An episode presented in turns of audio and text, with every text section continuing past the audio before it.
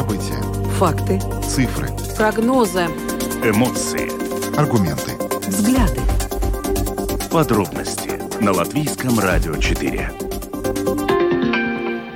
Здравствуйте, в эфире Латвийского радио 4, программа «Подробности», ее ведущие Евгений Антонов и Юлиана Шкагала. Мы также приветствуем нашу аудиторию в подкасте и видеостриме. Коротко о темах, которые мы обсудим сегодня, 31 октября. В ночь с воскресенья на понедельник, на сегодняшний день, в Даугавпилсе демонтировали два советских памятника – обелиск в сквере Славы и стелу на улице 18 ноября. Но в ходе сноса памятников были задержаны 37 человек, которые пытались помешать работам. И сегодня мы более детально обсудим, что там происходило. Ну и поговорим о том, что некоторое время назад а, комиссия Сейма по труду и социальным делам потребовала от ответственных министерств а, предоставить необходимые разъяснения к поправкам в закон, а, которые позволят пациентам с неизлечимыми заболеваниями отказаться от реанимационных мероприятий. И вот буквально на днях был опубликован доклад аналитической службы Сейма, где в частности приводится опыт других стран. И сегодня мы более детально обсудим обсудим этот вопрос и также э, какова вероятность, что Латвия пойдет э, по э, пути целого ряда европейских стран в этом вопросе. Украинские города сегодня подверглись очередным массированным российским ударам по объектам критически важной инфраструктуры. Удары были нанесены в Киеве, Харькове, других городах.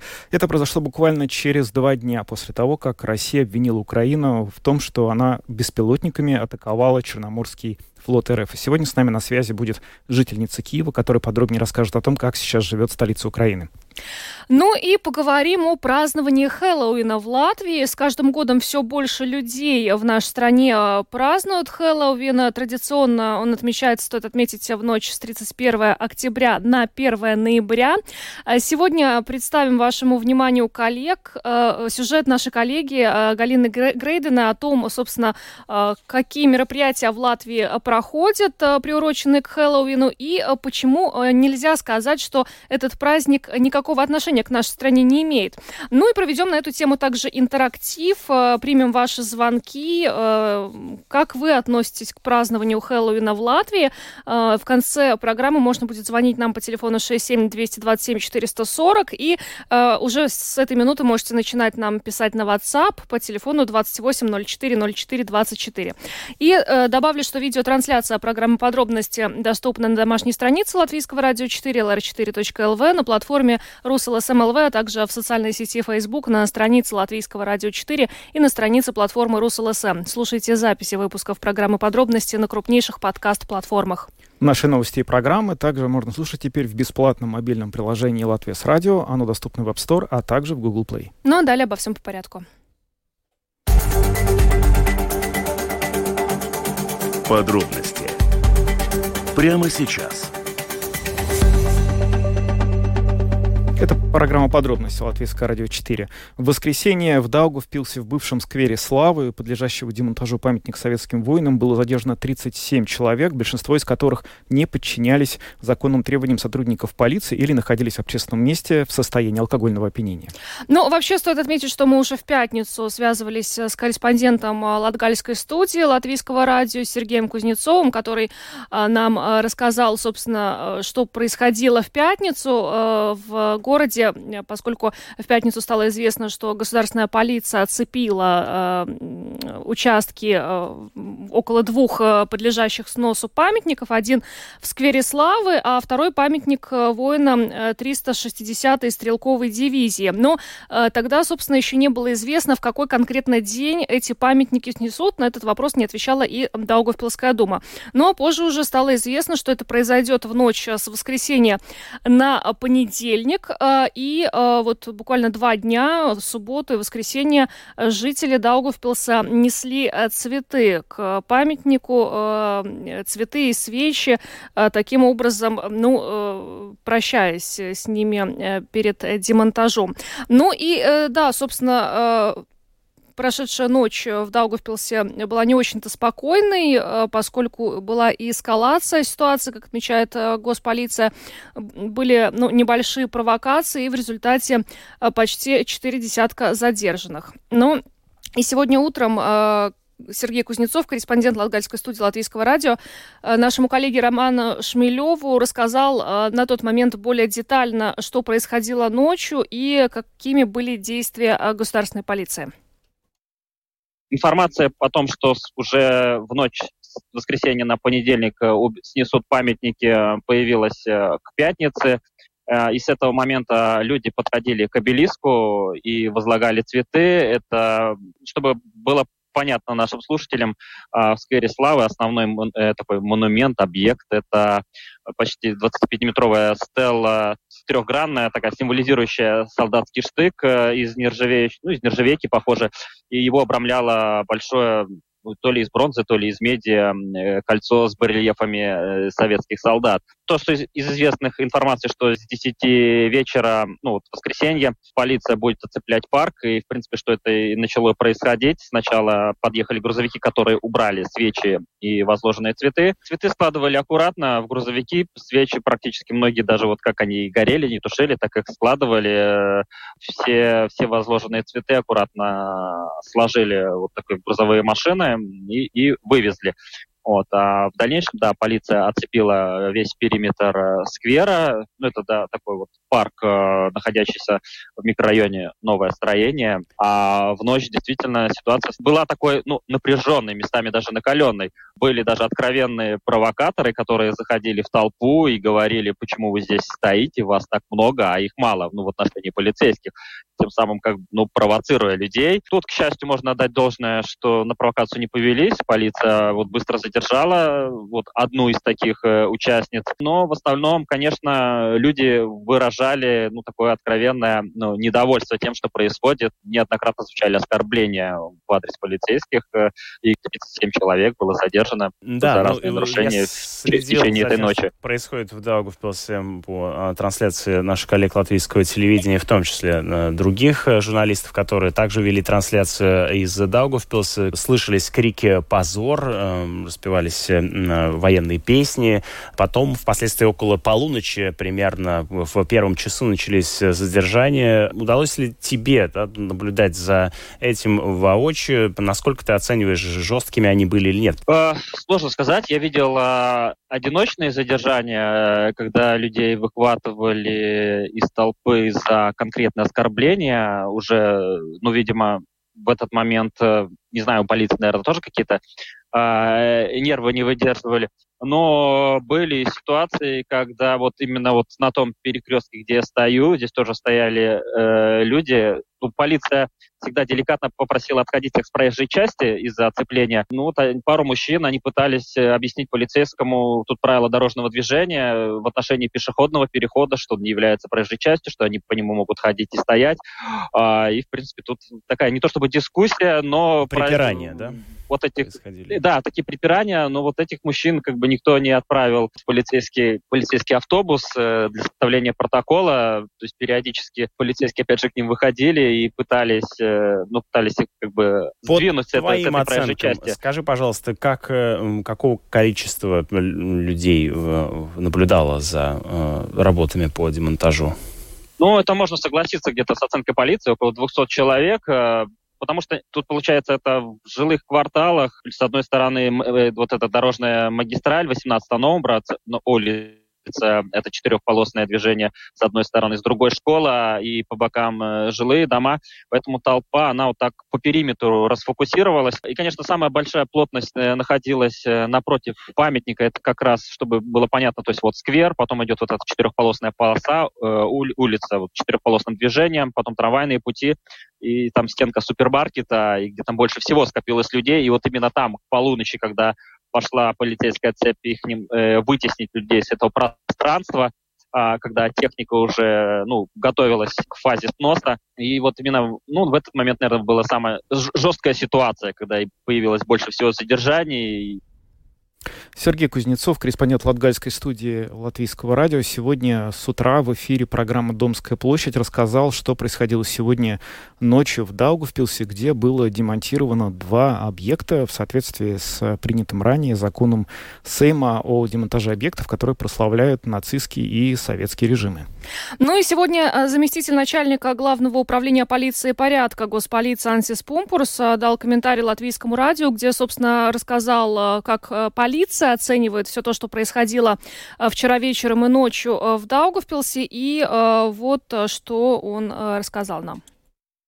Policija strādāja pēc iepriekš izplānota плана, kas парedzēja pieskatīt šo vietu. Полиция работала по заранее подготовленному плану, который предусматривал присматривать за этим местом, за сквером, куда люди несли цветы и свечи на протяжении двух предыдущих дней. Полиция следила за развитием ситуации, чтобы можно было своевременно прогнозировать дальнейшие действия. Со стороны правоохранительных органов были задействованы значительные ресурсы. В момент эскалации на месте было около 160 сотрудников полиции. Днем все было достаточно спокойно. А вечером, когда стали убирать цветы, началась эскалация ситуации по понятным причинам. Часть присутствующих находилась в сильном алкогольном опьянении, что, собственно, влечет за собой изменения в поведении и добавляет смелости в совершении каких-то агрессивных действий. Люди начинают совершать необдуманные поступки. В этот момент полиция начала работать более строго. Когда сквер был освобожден для прибытия техники, чтобы строители могли беспрепятственно заняться работами по демонтажу, недовольная толпа, порядка 200 человек, начала вести себя по-хулигански. Люди не подчинялись требованиям полиции. Было принято решение разделить эту толпу и разогнать ее, что специальный батальон успешно и сделал. Нужно сказать, что все задействованные силы полиции хорошо сработали и были на высоте. В результате 37 человек были задержаны. Начаты дела об административных правонарушениях, в основном за неподчинение полиции и нахождение в общественном месте в сильном алкогольном опьянении. Кроме того, были зафиксированы случаи мелкого хулиганства, прославления военной агрессии, незаконное использование беспилотных летательных аппаратов и начат один уголовный процесс за порчу имущества. К двум часам ночи ситуация практически стабилизировалась, а после трех часов ночи город был фактически пуст. Jau ka pilsēta bija jau tukša. Это был комментарий заместителя начальника Главного управления полиции и порядка государственной полиции Ансиса Пупурса, который рассказал о том, что происходило в Даугавпилсе вчера вечером и ночью. Ну и, кстати, еще э, господин Пумпурс отметил, что э, несмотря на то, что вчера э, ночью в Даугавпилсе сносили два памятника, внимание жителей приковано было лишь к одному в в сквере Славы. Что касается второго объекта, памятника воинам 360-й стрелковой дивизии, то там э, не было ни свечей, ни цветов. Э, в принципе, э, только государственная полиция дежурила и сотрудники средств массовой информации пришли к этому памятнику.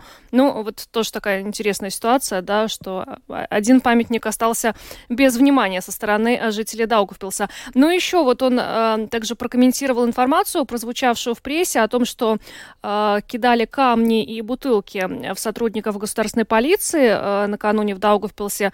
Он сказал, что такая информация действительно поступила, но ее нужно проверять, но, по крайней мере, никаких более таких острых ситуаций, э, какие наблюдались, например, в Риге, не было. Их удалось избежать и предотвратить.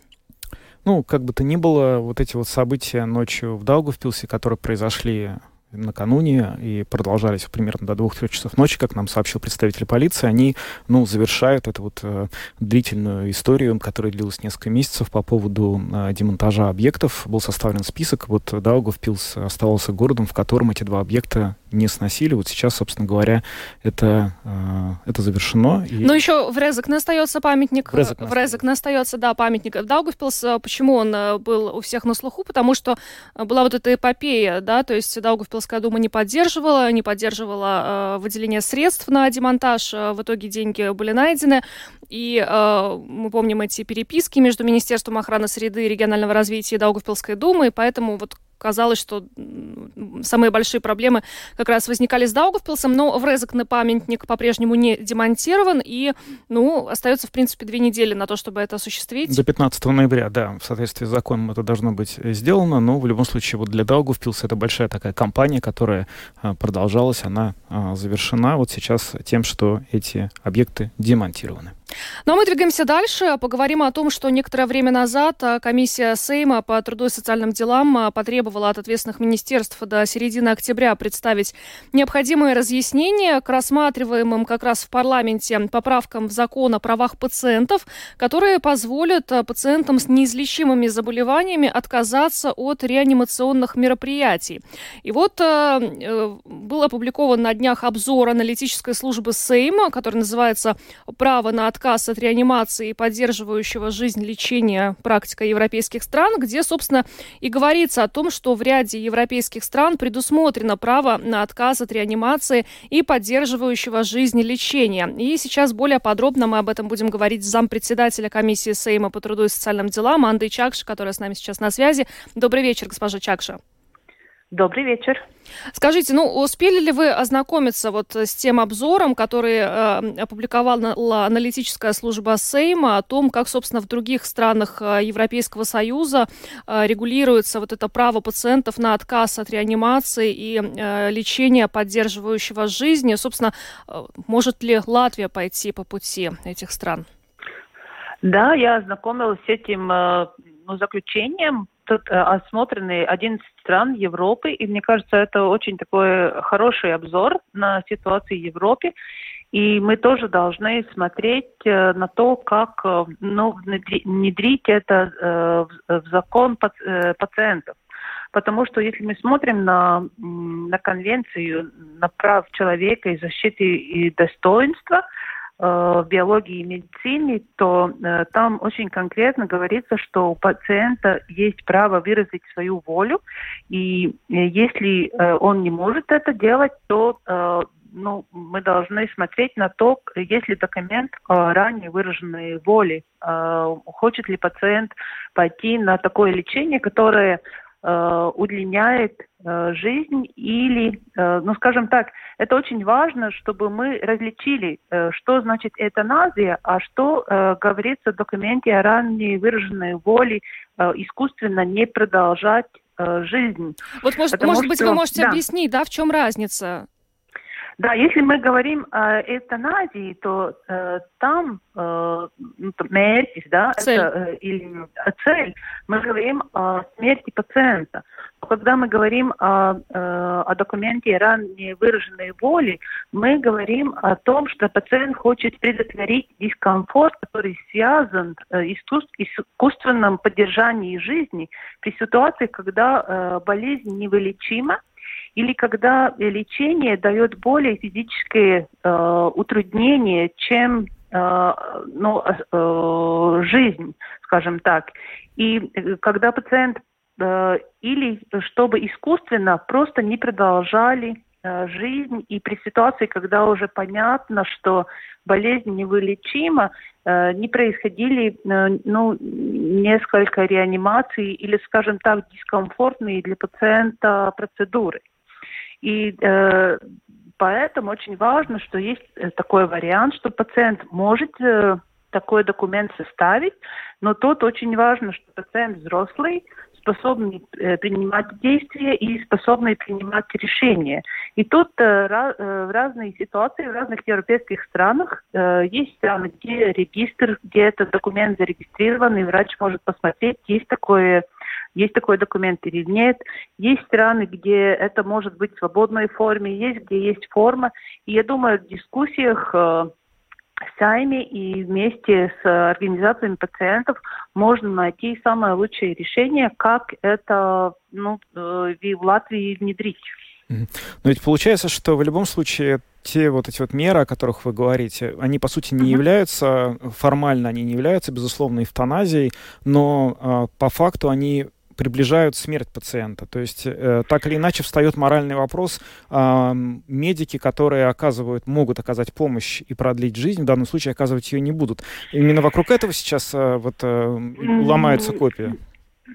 Нет, я бы сказала, это все-таки э, отличается, потому что когда пациент уже знает, что у него очень, ну скажем, при онкологии, и он уже прошел курс лечения, и у него, э, скажем так, э, уже да, ну, vēlā стадия. Ну, четвертая уже, стадия, последняя да, стадия, ну, скажем, да. Четвертая стадия, да, еще, еще компликации. Медикаменты дают еще больший дискомфорт, чем сама болезнь, то всегда пациент э, вправе принять решение. Он получает э, atbalstošu терапию, скажем так, э, отцапинашану, или продолжать, скажем, очень сильными лекарствами, которые дают еще больше дискомфорт ему. Это больше о том, чтобы не мучить человека, когда уже смерть, скажем так, ну, парадзема. Да, пред, ну уже ну, да, пред, да. прогнозируемо. Скажите, а если, ну, например, э, ну вы допускаете, что здесь тоже могут быть такие ситуации, когда есть такой документ со стороны пациента, но родственники категорически против, они тогда в таком случае как-то смогут влиять? Ну как, как вы это видите? Э, и поэтому очень важно, что это, конечно, могут составить только взрослые и э, люди, которые ну, могут принять решение, у них э, ну, неизменена и неизменна ментальная ситуация. Это одно. Другое, если мы смотрим на тот обзор, который сделан по Европе, в принципе, везде этот документ можно отозвать, и, и пациент сам может время от времени изменить этот документ, скажем, он ну, подумал по-другому, он отзывает этот документ. И э, то, что еще очень важно, то, что сказано в этом э, документе, что врач может и при каких-то конкретных ситуациях э, не выполнять это. Ну, скажем, продолжать терапию или, или такое. Но мне кажется, в этом случае очень важно, чтобы дискуссия до приним, при, ну, pirms šāda likuma pieņemšanas, да, да, перед или тем, как принят изменения, да, а все-таки эта дискуссия была в обществе э, ну, ну, плаша лока издискутать, как мы на это смотрим. Uh-huh. Потому что, конечно, тут могут быть ситуации, э, где родственники, скажем, в других э, мнениях. Но если мы смотрим уже на пациентов, которые ну, мы, ну, э, в медицинской среде вы э, можете много слышать таких случаев, когда пациенты уже не хотят, чтобы какие-то манипуляции только из-за того, что это манипуляции были сделаны потому что они уже не лечат, а они утрудняют ситуацию, скажем, ну, дискомфорт их э, физического Да, пациент уже и так измучен э, да. болезнью, и эти манипуляции, угу. получается, еще... Да, у меня вот э, обратный вопрос. Если, например, ситуация да. возникла другая, что человек, который подвергается этому интенсивному, сложному лечению э, в ходе своей болезни, оказался в ситуации, когда он не может принимать решения, и все родственники его видят, что он уже мучается, и дальнейшее лечение не может уже ему помочь. Предполагается ли, что в какого-то рода тако, таких ситуациях у родственников будет возможность со своей стороны давать санкцию на такие вот э, такие решения? Uh, ну, uh на сегодня нет, так, нет таких санкций, и я думаю, это э, во время принима, применения такого закона должно быть осмотрено. Сейчас мы говорим только о том, что пациент э, сам принял такое решение заранее и высказал свою волю. Сейчас мы не говорим о том, что э, родственники уже во время такого процесса высказали бы свою волю. Нет, в принципе, и во всех ситуациях, и когда мы говорим о, о других ситуациях, в принципе, э, считается, что нужно смотреть, как пациент, если даже он не, не поставил это на бумагу, какая была его воля до этой ситуации.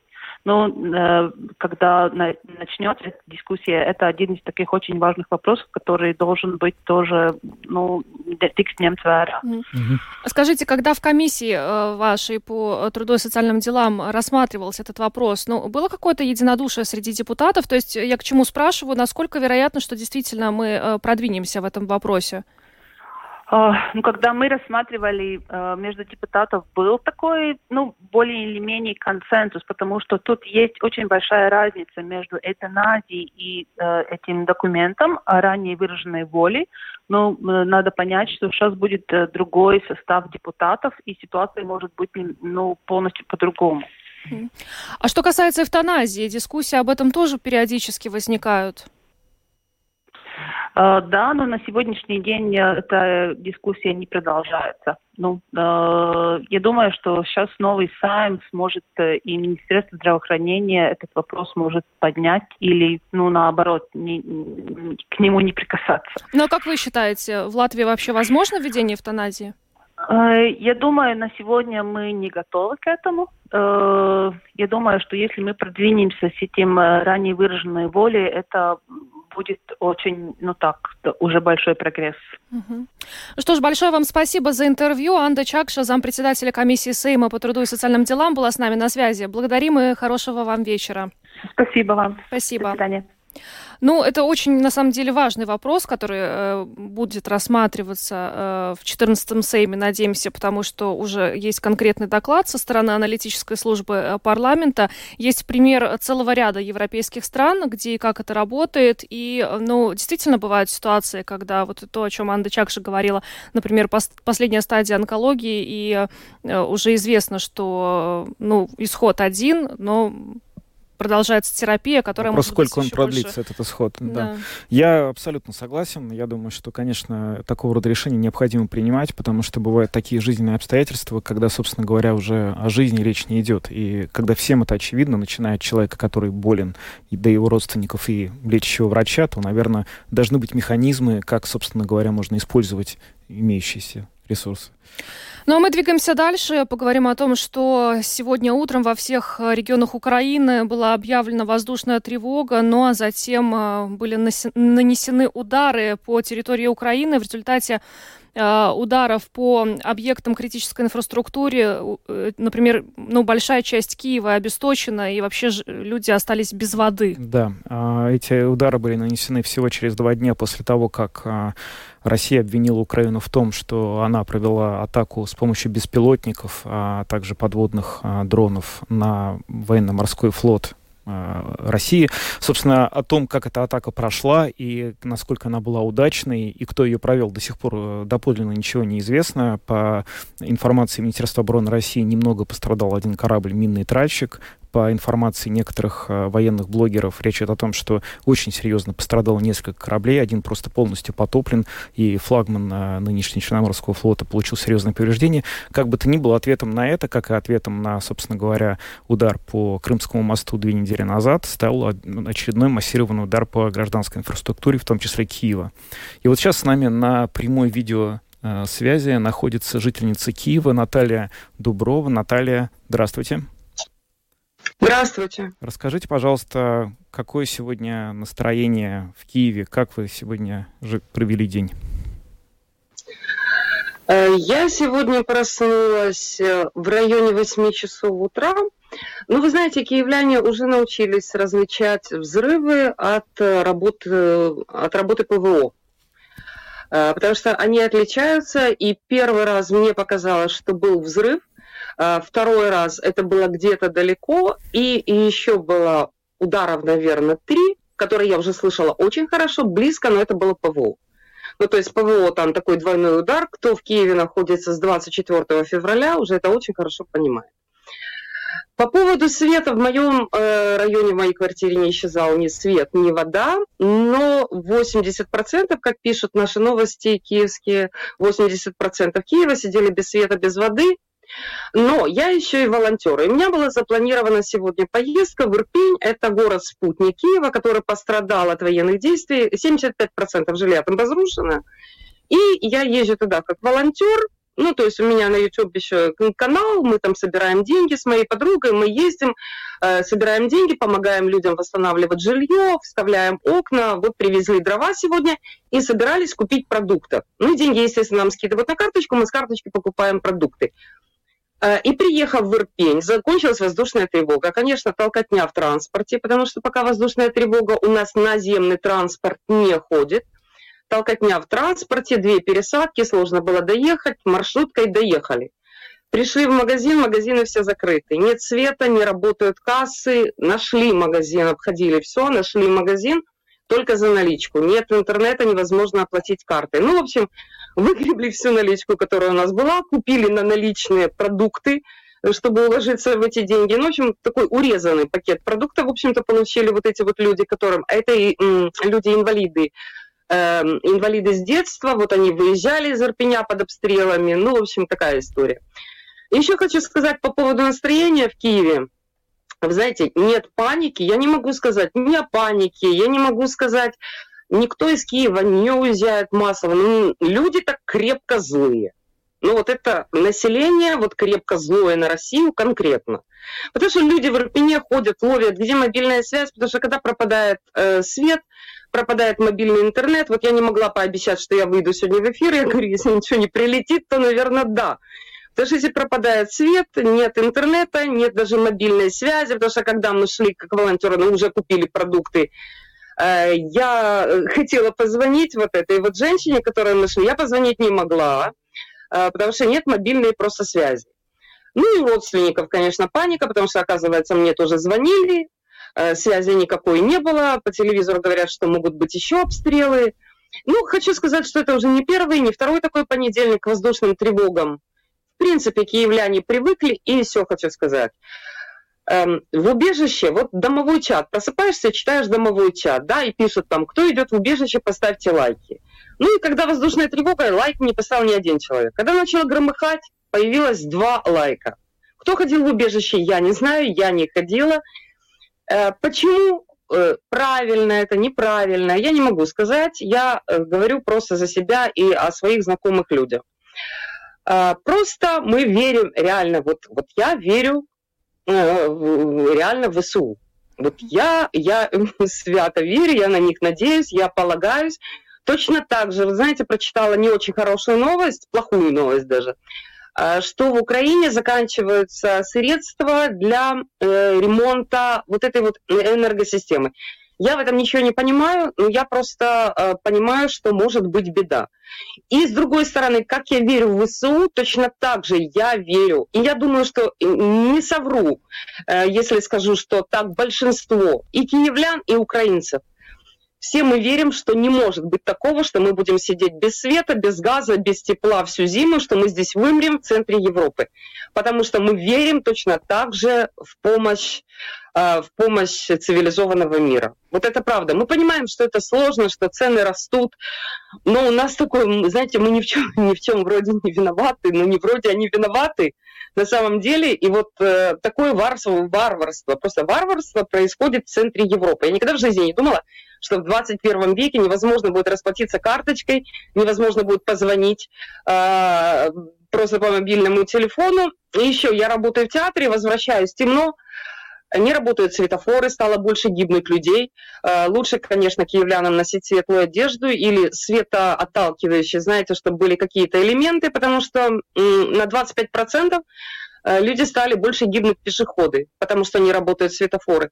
И, конечно, ходить с фонариками. Все э, закупают фонарики, батарейки. Я он лежу, у меня он телефон э, подключен к пауэрбанку, есть еще один пауэрбанк э, электроэнергию, знаете, мы экономим, и телефоном подсвечивать ты не будешь, потому что телефон, э, зарядка телефона – это на вес золота, это связь, поэтому вот нужно ходить с фонариками, потому что не то, что ты боишься темно, а то, что там могут быть какие-то неровности, поверхности, э, лестница там, она закончилась, не закончилась, ты не понимаешь. Ну, просто можно, грубо говоря, разбить просто башку на ровном месте, понимаете? И вот поэтому я бы советовала вот украинцам носить с собой фонарики. Ну, в общем, вот такая вот у нас жизнь. Кто бы мог подумать. Наталья, ну, оптимизму украинского народа можно только позавидовать, но тем не менее, когда вот мы читаем, да, и вы уже упомянули, что 80% э, киевлян остались без электричества, на носу все-таки зима, а, электричество, вода, тепло – это очень важные вещи. Известно ли вот к этому часу, э, возобновлены ли какие-то подачи энергоресурсов и вообще как власти готовятся к зимнему периоду, потому что ну, зимой очень сложно будет э, прожить без отопления, без, без электричества? Э, могу сказать, что вот по моим знакомым через 2-3 часа э, появилось уже э, энергоснабжение, потому что удар был, я так понимаю, по левому берегу Днепра. Ну, то, что касается Киева. Про всю Украину я говорить не могу. Возобновили электроснабжение тут же, я не знаю зачем, я в этом тоже не очень понимаю, но к бюветам подключили генераторы. Э, некоторые магазины, вот мы заходили, когда покупали продукты, заходили в один из магазинов, там есть генератор, поэтому там есть, есть свет, нельзя расплатиться карточкой, но есть свет, можно купить продукты в магазине. И хочу сказать, что в военное время с, молниеносной, с молниеносной просто быстротой это все восстанавливается. Это восстанавливается в Киеве быстро, в Киевской области сложнее, потому что там больше повреждений. Э, в Ирпене такое было, что спутник Киева, там, где очень много пострадавших, вот, э, жилого фонда, э, там было, один раз мне писали, что 16 часов не было света, то есть не было света, не было связи. Вот в Киевской области с этим хуже. Власти стараются, я так вижу, вижу просто, ну по себе вижу. Вот вы видите, я сижу со светом, с интернетом, и у меня есть вода. У меня не пропала вода на левом берегу Киева через три часа. У многих людей, вот у моих знакомых появилась вода и появился свет. Но опять-таки пугают новости, что заканчивается оборудование просто для восстановления, для ремонта. Вот это вот очень пугает. Ну, я говорю, мы верим в том, что, в то, что нам как-то помогут и что-то будут делать власти. Mm. Потому что вот реально мы замечаем, что даже вот я по Ирпеню сижу, а, по поводу того, делают ли что-то власти, э, когда мы туда приехали первый раз, это был просто кошмар. Э, там, ну, очень сильно пострадали дома, там очень сложно было найти место, где не выбиты стекла. Я уже не говорю про прямые попадания, обугленные дома каждый раз, вот приезжаешь туда через неделю, приезжаешь туда через две недели, а, постоянные звуки строительных работ, э, там кирпичи, там сложены какие-то доски, там окна вставлены. И же видно, когда они вставлены, они же блестят, они же новенькие, знаете, металлопластиковые. Сразу видно, что вставлены окна. То есть меняется город на глазах. Но хочу сказать, что если эти удары будут продолжаться, то ну, сложно что-то прогнозировать. ПВО в Киеве, да, наш мэр Кличко говорил, что типа закупили хорошее ПВО, и военные говорят, что э, будет гораздо меньше прилетов, и, и против дрона оно будет больше защиты. Но с другой стороны, все мы понимаем, что если по Киеву выпустят 60 ракет, то, допустим, там какое-то количество собьют, ну, с десяток ракет упадет на Киев. Это все мы тоже хорошо понимаем, и сделать мы ничего не можем. А по поводу оптимизма, а что остается де- делать? Все украинцы уже так привыкли, к сожалению, так есть. Но все мы живем э, с осознанием того, что ты можешь умереть каждый день. Да, это правда. Это правда, и с этой мыслью как-то свыкаешься. Ну и ну, сидеть, трястись и превращать свою жизнь в хроническое сидение в подвале, тоже так жить невозможно. Ну и все-таки есть вера, конечно, в то, что это как закончится, чем быстрее, тем лучше. И, конечно, расчет и на властей, и на нашу армию. Вот, потому что ну, много знакомых вот у меня воюет, и про ПВО я знала, потому что когда была первая атака, когда летели дроны, а когда дроны, все украинцы знают, что когда летят крылатые ракеты, эта тревога может быть там 40 минут, может быть 15 минут, смотря какое направление, может быть час. Но когда летят дроны, воздушная тревога может быть 4 и 5 часов. И хорошо, что типа есть знакомые, которые вот служат в ПВО и в киевском ПВО, и когда вот 10 числа и полетели дроны, и когда я услышала стрельбу рядом буквально со своим домом, я, можно сказать, ну, я не испугалась, потому что я знала, что дроны сбивают стрелковым оружием, что это не россияне зашли в Киев, что это наши, и что наши знают, как их сбивать, чтобы это не упало на, ну, на жилые постройки, там, где массированные жилые э, застройки, чтобы поменьше пострадали люди. Ну и, конечно, остается верить и надеяться и сохранять оптимизм. Люди из Киева не бегут, паники никакой нет. Ну, я говорю, люди злые. Ну, будем надеяться, что ваши надежды и расчеты, они тоже, в общем, не будут напрасными. Действительно, помощь придет, и в любом случае все, что сейчас происходит, это не будет продолжаться бесконечно, потому что это, конечно, какой-то кошмар. Удачи вам. С вами была, с нами была Наталья Дуброва, жительница Киева, которая рассказала про то, что сегодня происходит в украинской столице после очередных массовых ударов России по объектам гражданской инфраструктуры. Спасибо вам большое и берегите себя. Спасибо. Спасибо. Э, всего э, были обстреляны объекты энергосистемы в 10 областях Украины. И вот Киев, э, да, был обесточен, как сообщали власти, около 80% города. В Харькове, например, остановили работу метро. Ну, в общем-то, эти удары ну, ничего хорошего в очередной раз жителям Украины не принесли. Да, и принести, очевидно, не могли. Но, в общем, это в очередной раз, как утверждают, стало реакцией на а, атаку по Черноморскому флоту. Но на самом деле, как писали, а, писала в частности британская разведка, Россия стала планировать атаки по гражданским объектам еще задолго до того, как, собственно, был нанесен этот удар по Крымскому мосту. Так что, увы, здесь нельзя все списывать на ответ по каким-то военным целям. Ну а мы двигаемся дальше. Поговорим о том, что Хэллоуин сегодня празднуют э, не только в Латвии, но, в принципе, во многих странах э, мира. С каждым годом в нашей стране празднуют его все более активно. А, традиционно этот праздник отмечается в ночь с 31 октября на 1 ноября, в канун Дня всех святых. И известно, что Хэллоуин восходит к традициям древних кельтов Ирландии и Шотландии, история которых началась на территории современных Великобритании и Северной Ирландии. И постепенно уже праздник стал популярен в Западной Европе и Америке. Ну и более подробно об этом праздновании в материале нашей коллеги, корреспондента Латвийского радио 4 Галины Грейдена. Во дворах фигурки скелетов, по ветру развиваются косматые лохмы ведьм, где-то в окне скрежещет зубами вампир. В последнее время в Латвии Хэллоуин стал праздноваться и в общественных местах. Например, на праздник приглашает Дворец культуры Земельблазма, говорит его художественный руководитель Заны Аушкапа. И будем это делать до 2 ноября. А каждый день с 5 часов вечера до 11 часов, каждые 20 минут на сеансе башни ужасов. Это наша башня обзорная превратилась на данный момент в башню ужасов. Ждем и детей, и взрослых, чтобы проверить, можно сказать, свою нервную систему. Чем будете пугать? Будем пугать светом, звуком, и все нельзя рассказывать. Приходите, посмотрите.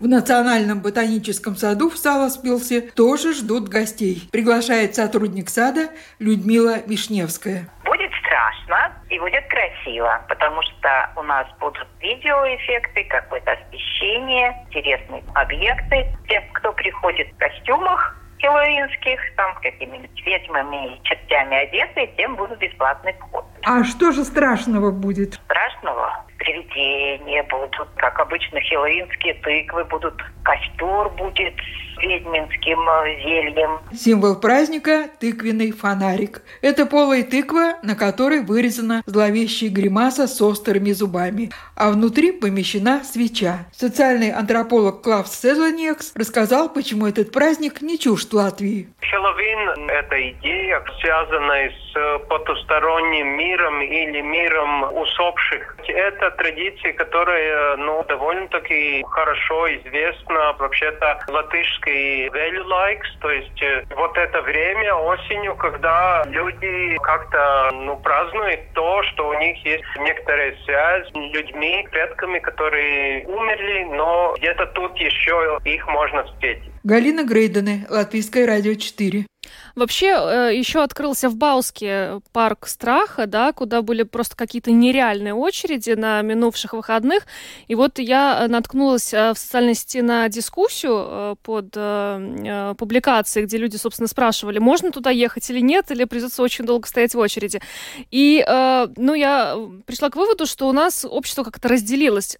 Часть категорически против празднования Хэллоуина по разным причинам. А некоторые просто не знают вообще, с чем, с чем это это связано и считают этот праздник каким-то сатанистским. Но, в общем-то, но, но вторая часть за, и вообще люди за любые праздники. И чем больше праздников, тем лучше. Вот я к ним, кстати, отношусь, да, да. поэтому мы сегодня решили и к вам обратиться. Да, мы обращаемся к вам. Как вы считаете, как вы относитесь к празднованию Хэллоуина в Латвии? Надо ли его праздновать или нет? Звоните, пожалуйста, телефон прямого эфира 67227-440 или пишите нам на WhatsApp 28040424. Вот есть уже первый звонок, мы его принимаем. Говорите, пожалуйста, вы в эфире. Да, здравствуйте. Ну, исключительно личный опыт э, из детства, никакой абстракшины. То есть, знаете, ну, это были мне, допустим, сейчас сороковник, это были, когда вот мы шпаной детской ходили, это были те мрачные 90-е, когда люди, ну, не скажу, что многие, прям все вот так позитивно к этому относились. Была, вот, знаете, вот так какой-нибудь дядечка в майке алкашки выскочит из коридора и, ну, как жухнет нас на всех, чтобы мы там чуть с лестницы не катимся. А бывало, наоборот, им в дом предлагалось, семья, вот, допустим, празднует, и угощали конфетами, и шоколадом там, и конфетами какими-то, то есть э, печеньками там и прочее, да. Но самое интересное, вот, э, мы не заморачивались, как нам э, наряжаться. То есть можно куртку было наизнанку одеть, там, углем помазаться, мамкиной помадой. То есть главное, вот эта вот вся движуха была, и в темное время суток это было, конечно, весело. Мы компании ходили по домам, да, вот так. Спасибо. А, отношения, отношения, отношения в, в Латвии, ну, знаете, я тогда в Литве жил, да, то есть там гораздо более это обширно было, я, я скажу. Мне кажется, что в Латвии не так все-таки массированно. Может быть, это связано именно с тем, что Литва более религиозная страна сейчас, католическая. Mm-hmm. Может, это, наверное, с этим связано скорее, да. да. Спасибо за звонок. Ну, компании, которые в 90-е годы ходили и выпрашивали чего-то, могли вызывать самые сложные эмоции. Я даже не рискну предположить, какие. Добрый вечер, вы в эфире. А, здравствуйте всем, несмотря ни на что. Здравствуйте. Вы извините беспокойство. Как говорю, здравствуйте всем, несмотря ни на что, на какие там военные игры и так далее. А вот э, Хэллоуин, ну да, он пришел, и даже он дошел до Южной Кореи. Если кто хочет, как вот ваша ведущая симпатюшка Русалочка, э, его поддерживать, то может и докатиться до нас такая ситуация, когда погибло столько человек, празднуя этот антипраздник.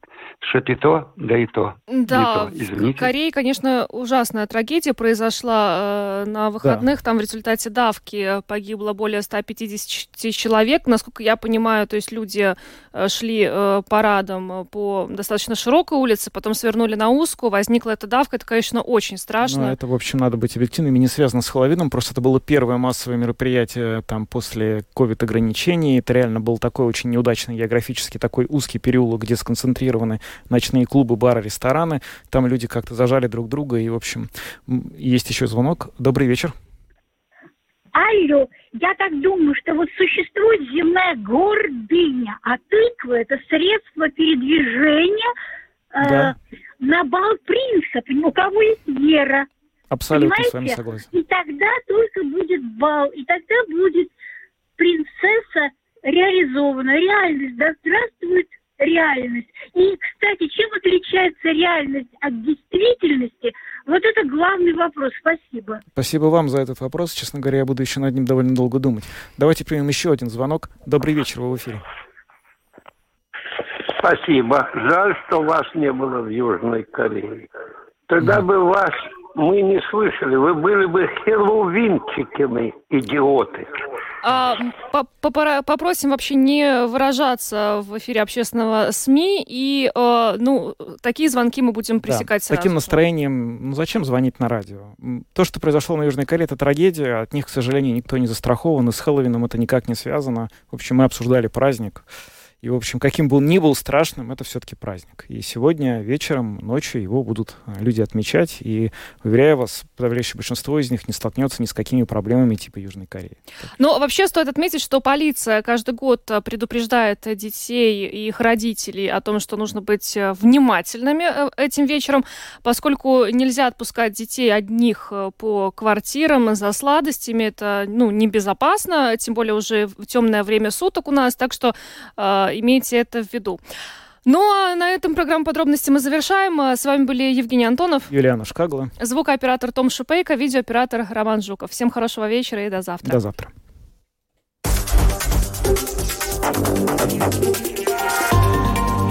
Латвийское радио 4. Подробности по будням.